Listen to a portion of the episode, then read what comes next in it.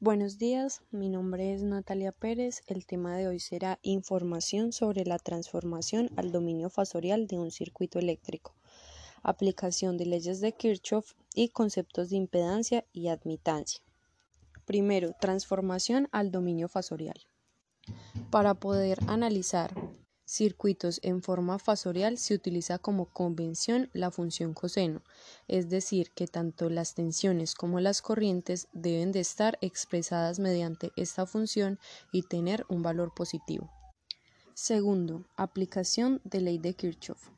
Ambas expresiones, la primera ley de Kirchhoff y la segunda, pueden ser deducidas del teorema de Gauss o teorema de la divergencia así aplicando el teorema a cualquier superficie que esté encerrando un nudo de la red.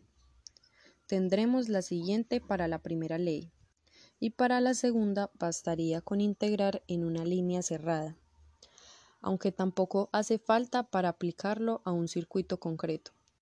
Es importante tener en cuenta, por el principio de la conservación, que en un circuito el potencial puede crecer o disminuir pero acaba volviendo a su valor original.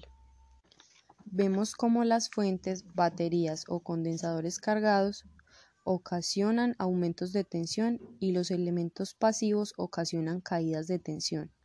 La resultante neta de todo, la suma de todos estos valores será cero. Tercero, concepto de impedancia.